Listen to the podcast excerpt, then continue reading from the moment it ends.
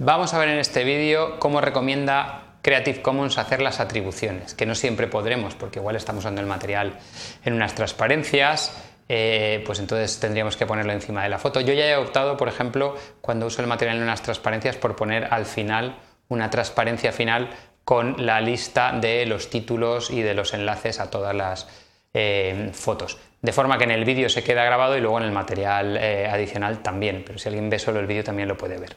Aquí tenemos el ejemplo de una atribución ideal en la web, donde pone el título, donde pone el autor, también enlazado, ¿vale? Y el título enlazado donde está la, foto sacada y la de dónde ha salido, que es el enlace que tiene aquí, y la licencia, en este caso un Creative Commons by 2.0. También dicen que vale poner un enlace a la foto con el autor sin enlazar y con el enlace a la licencia. Y aquí, por ejemplo, Photo Creative Commons dicen que no porque no tiene el título. Si has modificado ligeramente el material, pues eh, dicen que lo ideal sería poner lo que has hecho. ¿Sabes?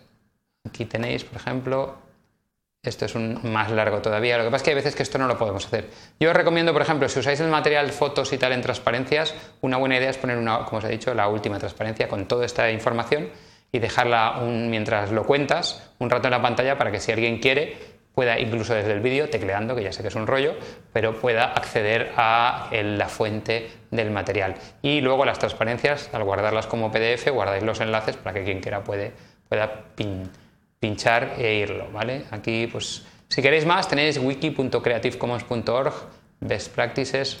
Esto lo tenéis en la documentación escrita, pero pues, si alguien tiene problemas, voy a hacer lo de copiarlo en un Word para que pueda parar el vídeo y copiarlo tranquilamente. ¿Vale? Ahí tenéis. Bien, y con esto termino este por